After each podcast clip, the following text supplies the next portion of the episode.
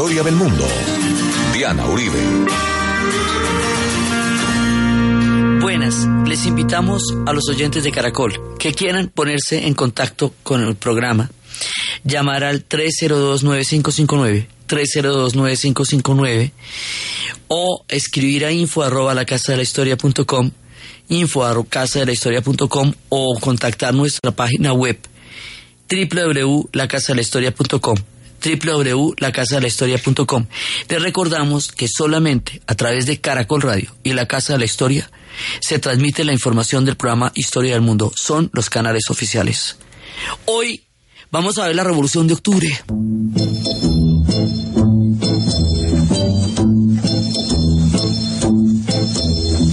La place rouge était vide. Devant moi marchait Nathalie. Il avait un joli nom, mon guide, Nathalie. La place rouge était blanche, la neige faisait un tapis. Et je suivais par ce froid dimanche, Nathalie.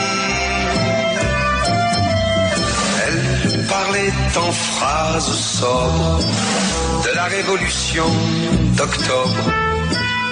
Je pensais déjà qu'après le tombeau de Lénine, on irait au café Pouchki boire un chocolat. La place rouge était vide. Je lui pris son bras, elle a souri. Il avait des cheveux blonds, mon guide, Nathalie. Nathalie.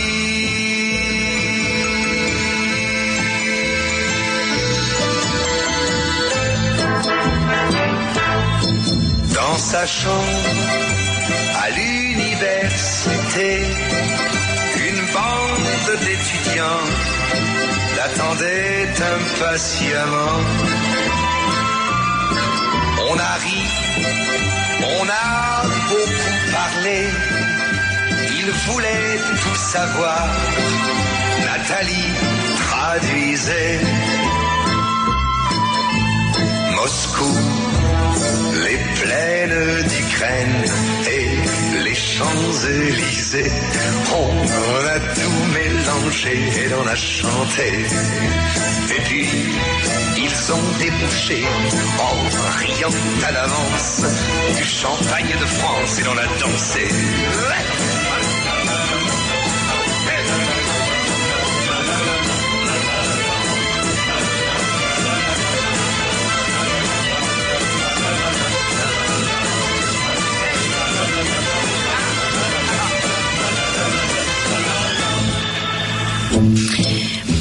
Estábamos hablando la vez pasada de la Revolución de Febrero. Y la Revolución de Febrero, que es la que ocurre en el momento en que abdica el zar y sube el gobierno provisional, es una etapa muy importante y ahí van a tener un papel clave las mujeres. Tanto en la Revolución Irlandesa como en la Revolución Rusa, las mujeres van a tener un papel súper importante y luego en los relatos del futuro van a quedar invisibilizadas de su papel en la historia. Entonces por eso es importante que situemos lo que hicieron. Hay que tener en cuenta que la mayoría de las mujeres eran obreras, porque los hombres estaban en el frente. Entonces, si los hombres, la gran mayoría de los hombres estaban en el frente, pues estamos en la Primera Guerra Mundial, ¿quiénes están en las fábricas? Las mujeres. Así que las mujeres tuvieron un papel muy importante en la declaración de la huelga general porque las condiciones de ellas eran absolutamente terribles. Las condiciones de los obreros en las fábricas eran las peores del mundo, pero resulta que las de las mujeres eran peores que las de los obreros, porque por el mismo trabajo ganaban mucho menos. Entonces, entonces las mujeres van a estar totalmente metidas en la industria, en las fábricas, en la revolución. Ellas tenían que compaginar las labores del trabajo con las de los hijos, con criar los hijos, porque pues tampoco nadie se los va a criar por ellas. Entonces, estas mujeres van a tener un papel súper importante que la historia no, no registrará en el futuro. Entre estas mujeres hay una que se llama Alexandra Sura Mihailovna, conocida como la Kolontai. Ella pertenecía originalmente a una familia aristocrática, era de origen ucraniano, y ella eh, era hija de un general que estuvo al servicio del zar. Entonces, esta mujer va a estar metida en, de, lleno.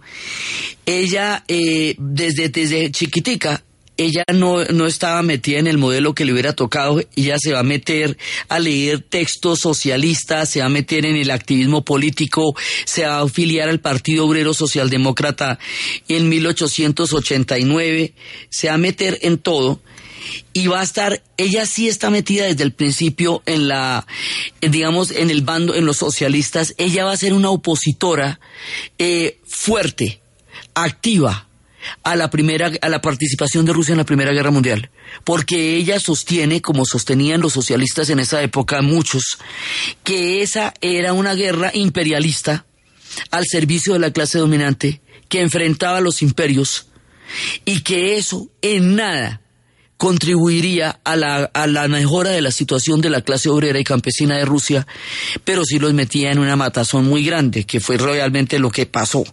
Entonces ella se une a los bolcheviques y ella eh, dicen que era de las mujeres que estaba en la estación Finlandia recibiendo a Lenin cuando llega en el famoso tren donde Stefan Zweig dice que iba la historia del siglo XX. Entonces, esta mujer va a estar también allá, eh, la historia la conocerá como la Kolontai. Ella fue del comité ejecutivo del Soviet de Petrogrado y estuvo con Lenin en la versión de todo la de, de, su de su idea de la historia y de lo que debía hacerse. Y ella fue la organizadora del primer congreso panruso de las mujeres trabajadoras en el departamento de la mujer. Inclusive aquí llegó a ver durante, durante esta época eh, un, un, organismo específico de las mujeres, eh, digamos, una, una parte específica de las mujeres en la revolución.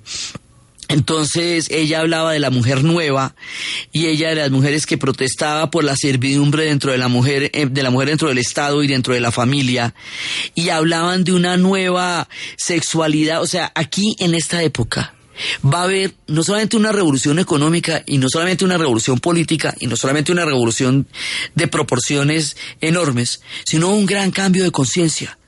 Un gran cambio de conciencia en muchos niveles, fundamentalmente en el arte.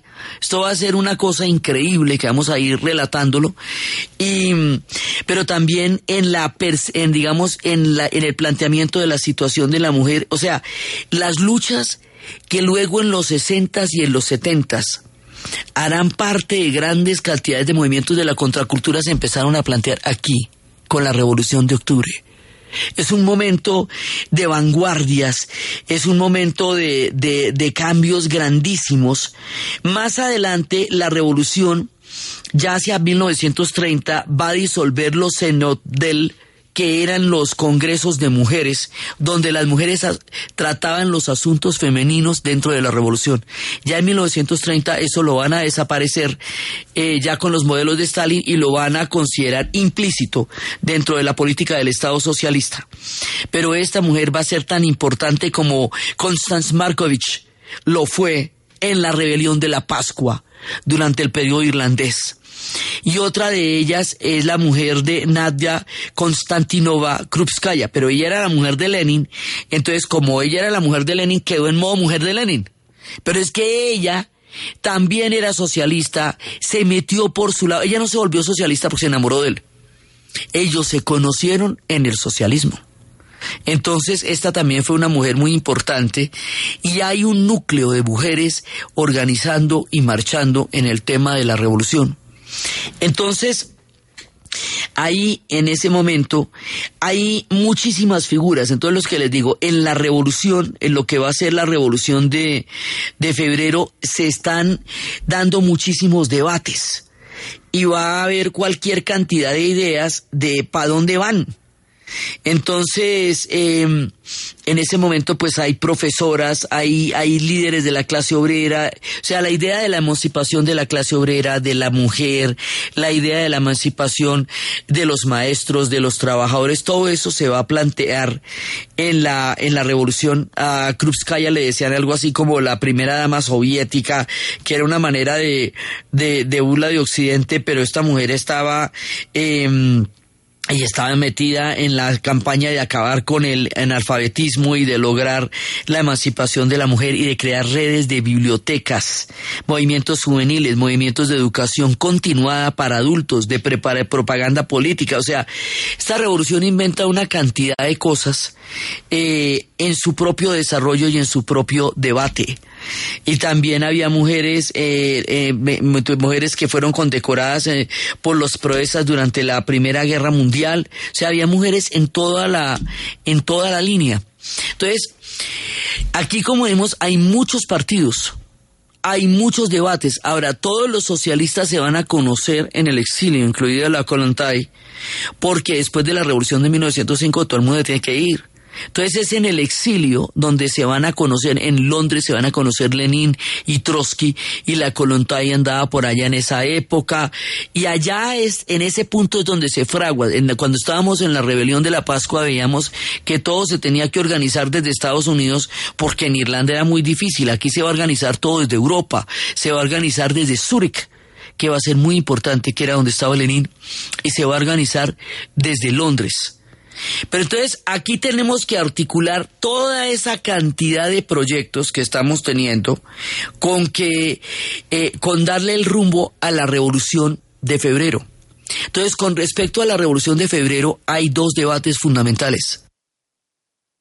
Uno es si primero se construye una revolución burguesa de corte democrático y se consolida. Y luego se pasa a la revolución socialista que será el antecedente de la revolución comunista. Ese es el debate. Eso es lo que creen los mencheviques. Y es lo que creen otras fracciones. Acuérdense que hay muchos partidos políticos, ¿no? Están los cadetes, están los monárquicos, están los mencheviques, están los bolcheviques, están los anarquistas, están los socialistas de diferentes cortes. Todo el mundo está debatiendo en la revolución de febrero. Entonces, para un ya, o sea, ya se llegó, ya abdicó el SAR, ya hay un gobierno provisional. Ahora, ¿qué se va a hacer de aquí para adelante? ¿Para dónde seguimos? ¿Cuál es la vuelta aquí?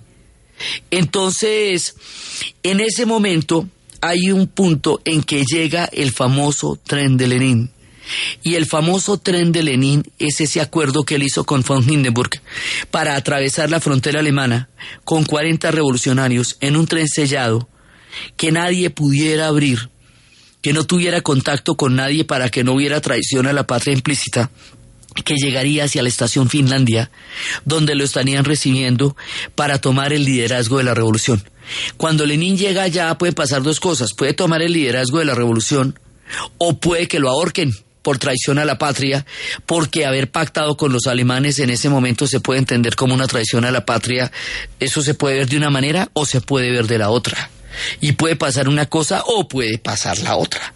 Entonces Lenin, que llevaba 12 años estudiando cómo era la vuelta y qué era lo que él creía que tenía que hacer, entonces le digo en los debates, Rosa Luxemburgo le decía la teoría de partido único es una teoría que llega al totalitarismo y a la dictadura. Rosa Luxemburgo que habíamos hablado que era una mujer clarísima y una línea completa del socialismo que se creó en esa época y que va a ser asesinada en 1918. Ella formaba parte junto con Karl Leibniz del movimiento de los espartaquistas, que era la versión de los bolcheviques en Alemania y que se llamaba así por un periódico que se llamaba Espartaco en honor a Espartaco, el primer eh, esclavo durante el Imperio Romano que protagonizó una rebelión contra el imperio. Entonces, esto es una época en que el socialismo se está debatiendo en toda Europa. Entonces, aquí es para dónde va la revolución con todo este montón de debates. Entonces él llega allá, pero sí, lo están recibiendo con las banderas rojas y eh, estaba Colontay y hay cuadros sobre eso, eso es parte, digamos, de lo fundacional. Y él lleva una cosa que se llama las tesis de abril. Y las tesis de abril, él dice, mire, paz y pan. O sea, en las tesis de abril, él dice unas palabras que van a hacer carrera en la historia del siglo XX. Como en el gobierno de Kerensky hay el, el gobierno provisional, pero también hay un soviet que está funcionando paralelamente en una figura de dualidad de poder. Entonces, una dualidad de poder no puede coexistir durante mucho tiempo, eso se tiene que resolver.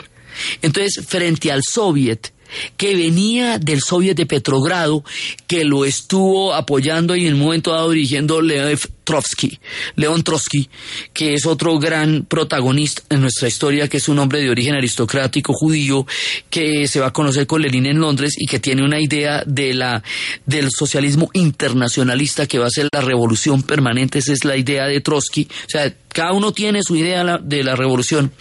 Entonces resulta que hay ese soviet ¿Cierto? Y ese soviet está funcionando al mismo tiempo que está funcionando el gobierno provisional.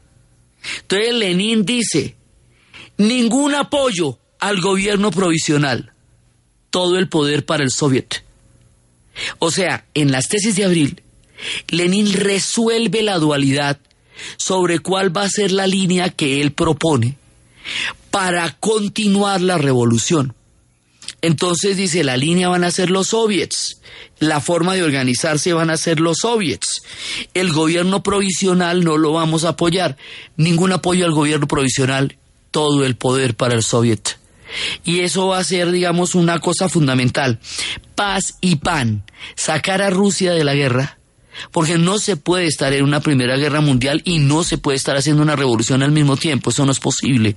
Y por el otro lado, él también considera, como consideraban los socialistas, que la participación de Rusia y de los obreros en una guerra entre imperios, entre dinastías y entre monarquías de ninguna manera atañía al destino y a la suerte de los pueblos como tales, sino que simplemente era un conflicto entre monarquías y que eso al pueblo no le, era irrelevante porque su situación no iba a cambiar, depende de quién, qué casa dinástica fuera a ganar o no en la Primera Guerra Mundial, pero la Primera Guerra Mundial sí era un desangre muy grande.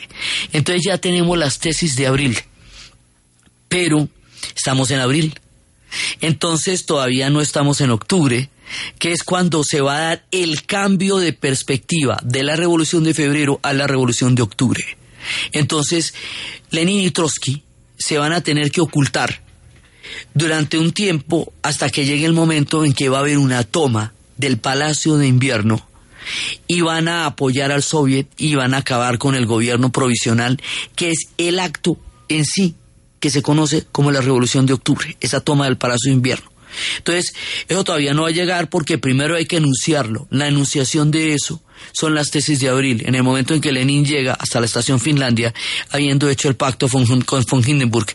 Y aquí, en este momento, empiezan a darse los virajes que van a llevar a los rumbos trascendentales de la Revolución Rusa.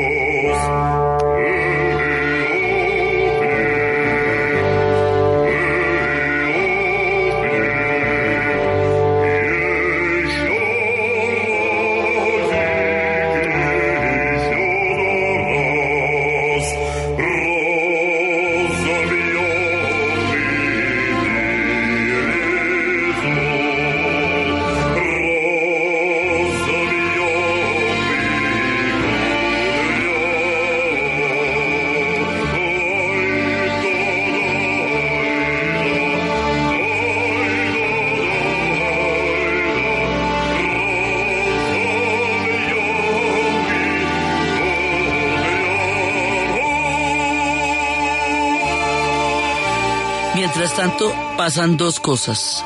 Hay un golpe de estado de Kornilov que a Kerensky lo acusan de un autogolpe. Y hay un error de Kerensky muy grande, que es el que va, digamos, a inclinar los acontecimientos hacia este otro lado de la historia. Cuando todo estaba en la balanza, cuando todo el mundo estaba decidiendo para dónde cogían, va a haber un acontecimiento que es el que va a hacer el que se inclinen más hacia estas tesis de abril que hacia el planteamiento que tenía el gobierno provisional de Kerensky. Ese acontecimiento es el que vamos a ver después de la pausa.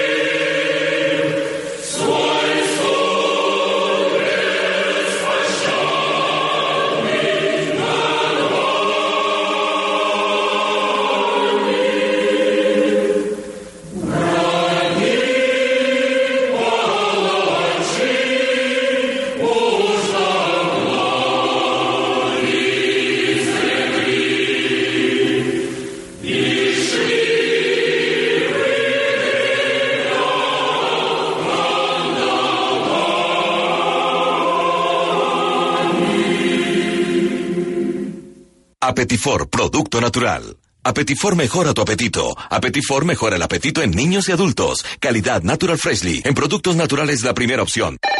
¿Punto naturista? Gracias. ¿Tiene Digestar Jalea con acción laxante, suave, blanda y placentera de Laboratorios Natural Freshly? Sí, señora. Tenemos la línea Natural Freshly. Digestar Cápsulas Forte y Digestar Fibra. Para otras afecciones, Apetifor, Venas Full, Gasof y Finacid. ¿Y Freshly Pause Cápsulas y Fibofor Fibra con probióticos? Naturalmente. Natural Freshly. Tratamientos científicos con productos naturales. En productos naturales, la primera opción. Con el sello del Instituto Farmacológico Botánico.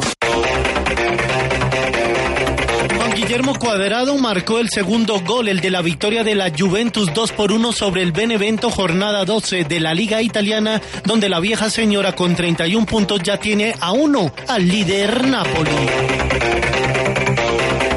El técnico Sergio Checho Angulo advierte que aunque el Deportivo Cali no pasa por su mejor momento, el juego de hoy por la fecha 19 de la liga no será fácil para el Atlético Nacional. Independientemente de si estás clasificado o estás en una situación difícil como la que estamos viviendo ahora. Yo creo que el ser humano tiene que luchar siempre por, por hacer las cosas bien y eso es lo que va a intentar hacer al Cali contra el- uno de los mejores equipos de Sudamérica. Nacional va a venir acá a, buscar su partido, a buscar ganarlo. Nosotros aspiramos Dios mediante a, a no hacérsela fácil y a, y a sacar esos, esos tres puntos. Para este juego Cali no contará aún con Néstor Moiragui por lesión, ni con el lateral izquierdo Jason Angulo por determinación del técnico.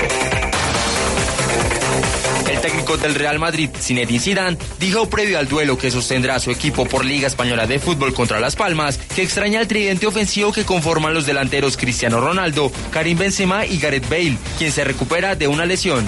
Claro, pero como todos mi equipo, yo, qui- yo quiero a mis jugadores listos, preparados. Todavía a Dani Carvajal, a, a Gareth y a Mateo Kovacic. Es, es un problema luego cuando para hacer el grupo, pero, pero yo prefiero. El equipo blanco marcha tercero de la Liga Santander con 20 puntos a 8 del líder Barcelona. El duelo por la fecha 11 de la Liga Española será hoy a las 2 y 45 de la tarde en el mítico Estadio Santiago Bernabéu de Madrid.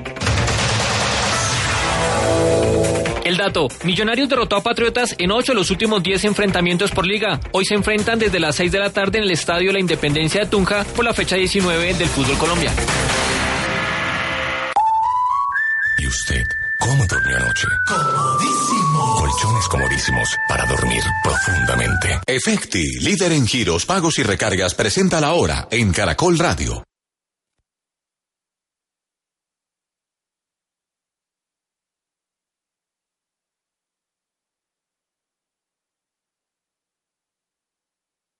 ¿Qué hubo, mijo? ¿Será que me puede hacer un giro para pagar el recibo? Listo, mami, ya le hice el giro.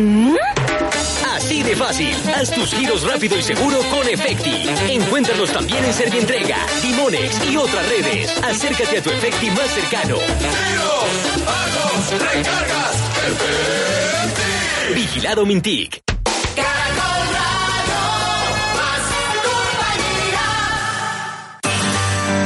Historia del mundo de Caracol Radio.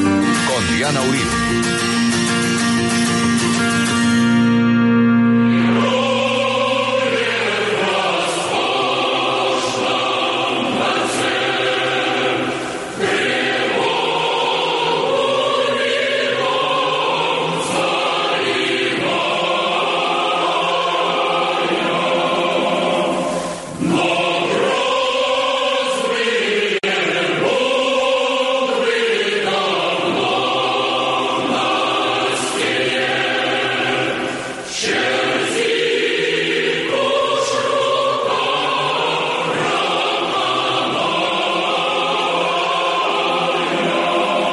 Esta marcha fúnebre se hace en honor a los muertos de la Primera Guerra Mundial, a toda la cantidad de gente que está muriendo de frío en una guerra demencial como la humanidad no ha conocido jamás y cuyas razones cada vez se entienden menos.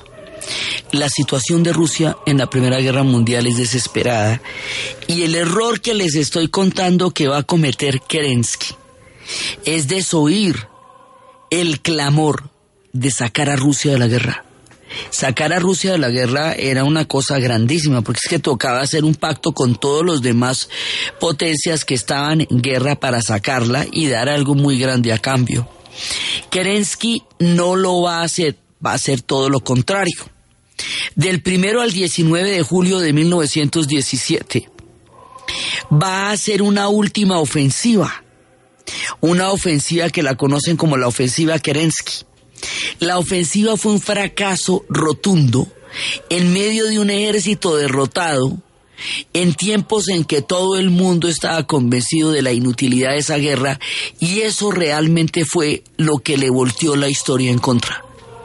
Porque no solamente no está sacando a Rusia de la guerra, sino que la va a meter en una ofensiva que entrada estaba perdida. Van a morir 30 mil hombres en esa ofensiva, eso no tiene sentido y eso es lo que la gente dice, bueno, no, parece ser que 39 mil. Eh, parece ser que este hombre no, no, no fue con él, no fue por aquí. La cosa porque mire, nos tiene todavía desangrándonos en la guerra. Y acuérdense que la revolución va a ser en una gran medida un efecto de la Primera Guerra Mundial que la Primera Guerra Mundial la que va a precipitar los acontecimientos que de otra manera hubieran esperado más tiempo, bueno, se hubieran desencadenado por otro lado, pero se desencadenan es por esto. Y esta ofensiva va a ser crucial, porque termina de convencer a los que no lo tienen claro, si alguien no lo tenía claro, de la inutilidad total, absoluta, demencial de continuar en la Primera Guerra Mundial. Ahí sí me dicen, bueno, no, se le fueron las luces ahí con eso, porque, porque de ahí sí, ¿cómo hacemos?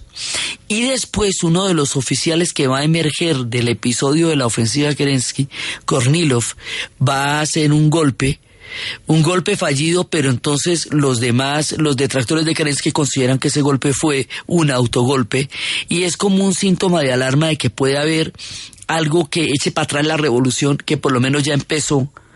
Entonces, estos debates de si dejamos las cosas así, otros están pensando que las potencias extranjeras van a entrar a intervenir, van a entrar a intervenir en, lo, en los asuntos, todo el mundo está en guerra en ese momento, más adelante cuando termine la guerra sí lo van a intentar, pero eso ya es otro asunto. Entonces, en este momento revuelto, con la ofensiva Kerensky prácticamente se disipan muchas de las dudas de para dónde van las cosas. Y con el y con el golpe de estado de fallido de Kurlilov pues tampoco queda mucha duda de cómo para dónde va la cosa.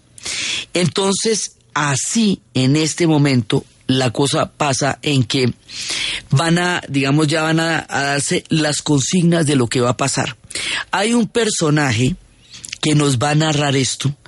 Y realmente les recomiendo a estas alturas del partido, 100 años después, que lean su libro, porque sus crónicas siguen siendo lúcidas, maravillosas y aclaran cada una de las fracciones, la situación que se estaba dando en tiempos de la revolución. Es un periodista, se llama John Silas Reed y escribió un libro que se llama Los diez días que estremecieron al mundo. Él era un, eh, eh, era un periodista del diario La Masa y era parte del Partido Comunista de Estados Unidos cuando todavía era legal de ser comunista en Estados Unidos y él hablaba de toda la especulación eh, política, social, económica, especulación económica en el sentido en que había corrupción, especulación política. Él se comunicaba en francés con los rusos. El francés era la, la lengua, digamos, más cercana a ellos, hay una, una cultura muy fuerte con los rusos ahí. Él narra toda esta situación antes, durante y después. Él habla de los anarquistas, de los bolcheviques, de las causas. Él nos va a dar una perspectiva muy grande de lo que está pasando. Y él contaba que durante la revolución y durante el Congreso de los Soviets y durante todo lo que está pasando, ni cierran los teatros, ni dejan de presentarse los espectáculos, ni las orquestas, ni los conciertos. O sea, el país está en una situación eh, de revolución y sin embargo hay mucho teatro y hay mucho, hay mucha vida cultural en medio de todo lo que está pasando. Entonces, y que si las reformas y que si no la y que si no, entonces todo esto lo narra él y sigue siendo un libro realmente lúcido y es de primera mano. Este es el corresponsal al que Lenin invitó para poder narrar esos 10 días que estremecieron al mundo y da una da un fresco de lo que estaba pasando. Entonces aquí, bueno, ya ya toca esto marzo, esto es una consigna. Y la consigna es una un, en un momento dado es una bengala sobre el crucero Aurora que está fondeado frente al Palacio de Invierno. El Palacio de Invierno hoy es el museo, forma parte del complejo de museos de Hermitage, que bueno, eso es una cosa de alaralíos, o sea, no me puede imaginar lo que es ese museo hoy día en San Petersburgo. Ese museo antes fue el Palacio de Invierno de los Ares. Entonces allá está el gobierno provisional y está Kerensky en su comedor blanco. Y allá en ese momento en lo que corresponde en el calendario juliano al 7 de noviembre y en lo que corresponde en el calendario gregoriano al 25 de octubre, o sea, es el mismo día en dos calendarios, va a presentarse una toma. Y es que desde el crucero Aurora sale la señal luminosa. Y en ese momento Lenin y Trotsky, que hace rato estaban esperando qué hacer en ese instante, van a tomarse el Palacio de Invierno. Cuando se toman el Palacio de Invierno, van a apoyar al Soviet y van a constituir el Soviet como el órgano de organización que va a pasar de ahí en adelante. Van a acabar con el gobierno provisional mediante la toma del palacio, van a hacer una proclama, una proclama que dice a los ciudadanos de Rusia el gobierno provisional ha sido depuesto. El poder estatal ha pasado a manos del órgano de los soviet obreros y de los soldados de Petrogrado, el Comité Militar Revolucionario que dirige el proletariado y la guarnición de Petrogrado, a causa por la cual el pueblo ha luchado, la oferta inmediata de una paz democrática, la abolición de la propiedad de la tierra por los terratenientes, el control obrero de las industrias, la creación del gobierno de los soviets, ha quedado asegurada. Viva la revolución de los trabajadores, soldados y campesinos. Comité Revolucionario del Soviet de Obreros y Soldados de Petrogrado, 25 de octubre de 1917, 10 de la mañana. Esa es la revolución de octubre. Kerensky sale por la parte de atrás del palacio en un auto que lo llevará hasta la Embajada de Londres. Y por ahí sale por la puerta de atrás de la historia. Morirá en 1970, olvidado por completo. Él fue en un momento dado el presidente del gobierno provisional de la revolución que estremeció y transformó el rumbo del siglo XX, pero terminará por allá hasta 1970. Entonces, en ese momento se toma el Palacio de Invierno. Aquí la revolución de febrero se convierte en la revolución de octubre. Y de aquí para adelante, pues son los 10 días que estremecieron al mundo, porque lo que empieza a pasar ahora va a cambiar el rumbo del siglo XX. Es la primera de estas grandes revoluciones que va a triunfar y que va a llevar a término un proyecto. La Revolución Mexicana es la primera de todas. John Reed cubrió la Revolución Mexicana y escribió México Insurgente. Pero esta revolución va a durar, al principio piensan que no va a durar más de tres días. Hay una historia famosa de Lenin saltando en la nieve. Y Lenin no era un tipo ni, ni dicharachero, ni festivo, ni nada, era renerd. Y un día estaba saltando en la nieve y le dijeron, Lenin, ¿y tú qué haces saltando en la nieve? Se no, es que llevamos un día más que la Comuna de París, que era el antecedente inmediato de una toma. Entonces, en ese momento, este se va a hacer el proyecto que se consolide de todas las revoluciones que se van a plantear en el resto de Europa que van a empezar a partir de esta 1918 la revolución del Putsch espartaquista de Baviera en Alemania y también va a haber otra en Hungría y también va a haber otra en Italia. Todos los demás países van a tener revoluciones, siguiendo un poco la idea que tenía Trotsky de que la revolución debía ser internacional y debería ser permanente y debería ser en todas partes. Se van a ensayar en muchos lados. Y también por el otro lado se hizo la rebelión de la Pascua en 1916 y la Revolución Mexicana pues arrancó de 1910 a 1920 y se va a demorar todo ese tiempo en institucionalizarse. Pero la revolución que va a lograr consolidar un proyecto histórico nuevo y distinto en el siglo XX es esta. Digo nuevo y distinto porque todo esto antes eran teorías. O sea, antes de la toma del Palacio de Invierno, todo van a ser teorías, debates, discusiones, posibilidades, intentos. Pero ir y hacer la vuelta y que la vuelta le salga, le pasó fue a los bolcheviques.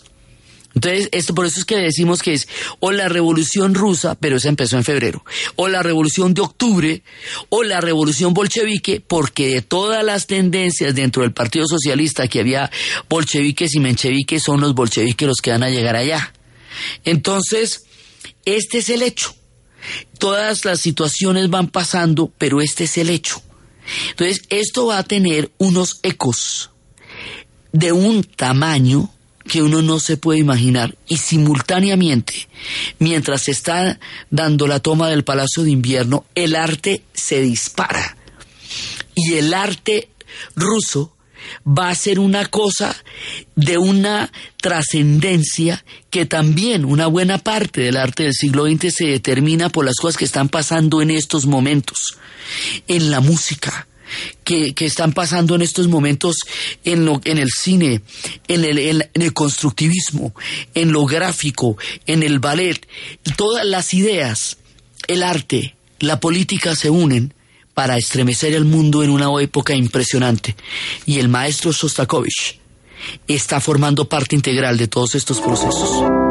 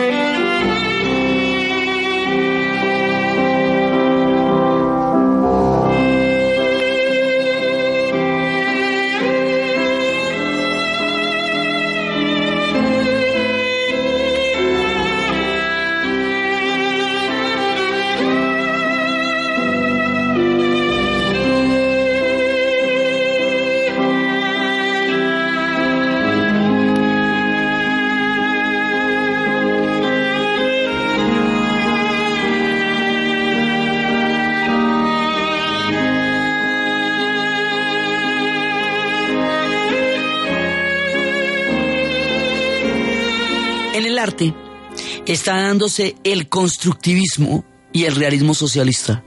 El constructivismo es una vertiente que busca convertir en arte en algo funcional para la sociedad, que le sirva a la sociedad. Algo que cambió las artes plásticas, la arquitectura, las artes gráficas. Rosenko va a ser uno de los grandes maestros de esto y va a tener un afiche.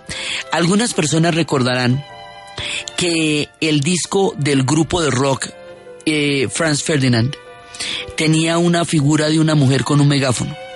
La figura de esa mujer con un megáfono en realidad es como una especie de, de, de, imitación de la figura original de los, de los afiches de Rosenko sobre la revolución.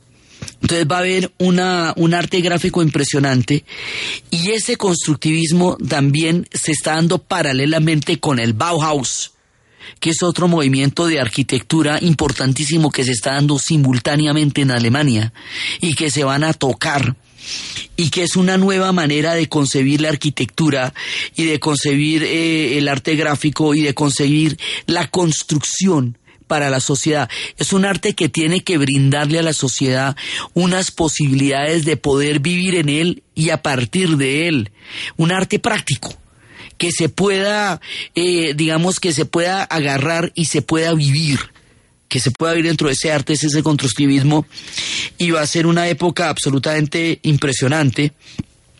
Y también está el realismo, que va a pasar a la pintura. Lo teníamos en la literatura, y ahora va a pasar a la pintura y entonces hay una hay un cuadro muy famoso que es el de el de los bolcheviques tomando Moscú y muchísimos de los cuadros que vamos a ver de la reconstrucción de la estación Finlandia y todo eso corresponden a este arte y están los escritores como como Gorky del que habíamos hablado y está Kustodiev que es el de la entrada de los bolcheviques a, a Moscú, Chostakovich que lo estábamos escuchando y un personaje gigante, grande, enorme Sergei Eisenstein.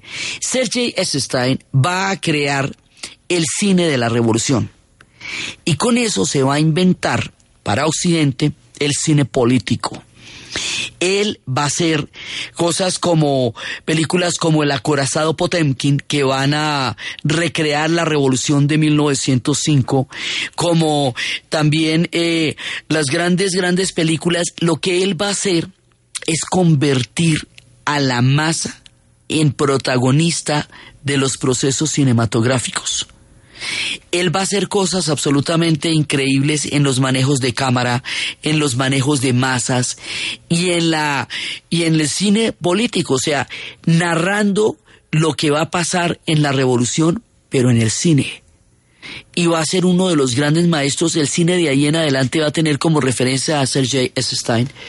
Y entonces nosotros tenemos periodistas como John Reed, tenemos en ese momento eh, cineastas como Eisenstein, eh, tenemos el arte constructivista, tenemos todo eso que está pasando al mismo tiempo que está ocurriendo una revolución. Entonces, aquí hay muchas cosas que resolver. Una de las cosas más importantes es, bueno, ya se tomaron el Palacio de Invierno, ya hemos hablado de los debates, hemos estado hablando del arte, hemos estado hablando de los ballets, hemos estado hablando de Dagliev, y hemos estado hablando de Nijinsky, y hemos estado hablando de Eisenstein y del constructivismo y de toda esta gran mirada rusa. Pero todavía no hemos podido solucionar un problema. ¿Cómo sacar a Rusia de la guerra? Porque para eso fue que se hizo toda la vuelta para sacar a Rusia de la guerra, porque la Primera Guerra Mundial es lo que es insostenible.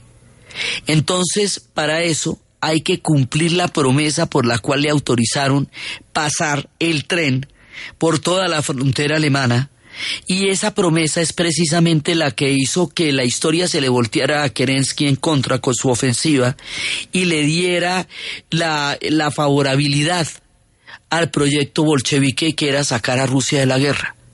Eso se va a hacer a través de un tratado, que será el Tratado de Brest-Litovsk. La manera como la revolución saca a Rusia de la guerra, los costos que eso va a tener, lo que eso va a implicar y los ecos que esta revolución va a tener en el siglo XX es lo que vamos a ver en el siguiente programa. Y terminamos escuchando la internacional que durante más de 10 años fue el himno de Rusia después de la revolución. Entonces, desde los espacios de los acontecimientos de la historia que marcan los rumbos de la humanidad en sus momentos cuando se dan, desde la Revolución de Febrero, la participación de las mujeres, los cambios de conciencia, el arte, el cine, la toma del Palacio de Invierno, la bengala sobre el crucero Aurora y los acontecimientos que están sacudiendo a Rusia y al mundo en estos diez días que estremecieron al mundo en la, en la pluma de John Reed, en la narración de Ana Uribe, en la producción de Jessy Rodríguez y para ustedes, feliz fin de semana.